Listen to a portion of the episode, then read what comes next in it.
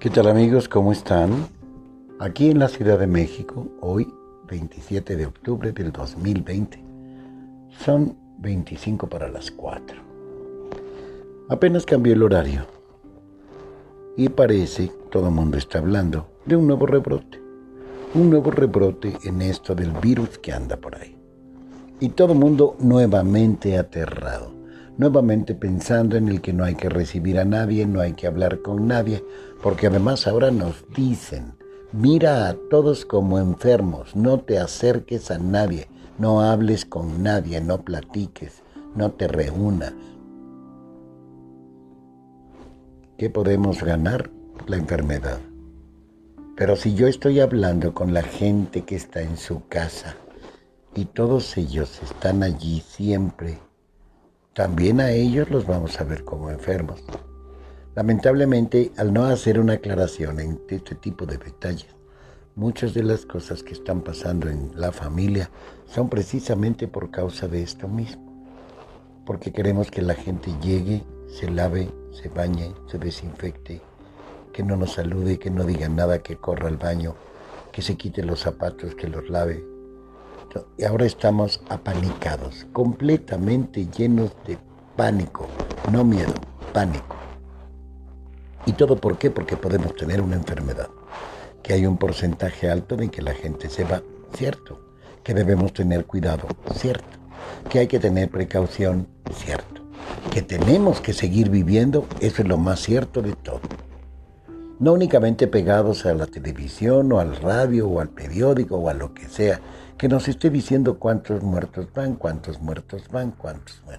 No, tengo que cuidarme para no ser parte de las estadísticas, pero no tengo que estar tan informado como para que el miedo me atrape y yo deje de vivir por miedo a dejar de vivir. ¿Qué tengo que hacer? Vivir, ser consciente, pedir, confiar en que las cosas son lo que tienen que ser y que cuando yo me vaya a ir será el momento en el que me tengo que ir sea de la cosa esa, sea de una tos, sea de que me atraganté, sea de que me caigo de las escaleras, porque tengo un accidente, porque hay muchas razones posibles para poder perder la vida. Y no por eso estamos aterrados a bajar las escaleras, no por eso estamos aterrados a comer, no por eso estamos aterrados a atravesarnos, pensando en que alguien nos va a atropellar. No, vivimos con precaución siempre, lo hemos hecho siempre. Lo que yo los invito no es a que se rebelen, a que hagan algo diferente en cuestión de salir con cubrebocas. No.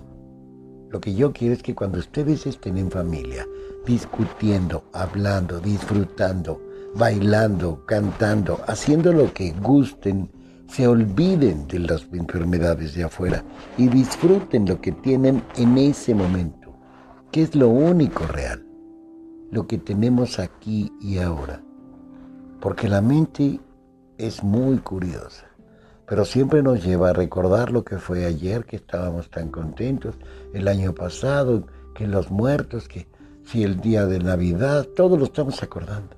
Y todos estamos haciendo, viendo cómo fue el plan y cómo nos pudimos reunir.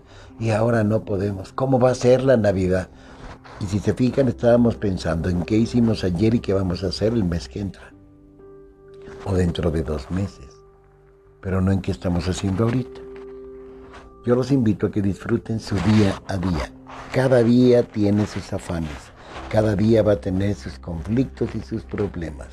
Enfóquense en ellos, vivan tranquilos, estén con bien, tengan paz, salud y bienestar en su mente y la van a tener en su cuerpo. Vivan con precaución, pero no con miedo, porque el miedo baja nuestras defensas. Confiemos en el Creador.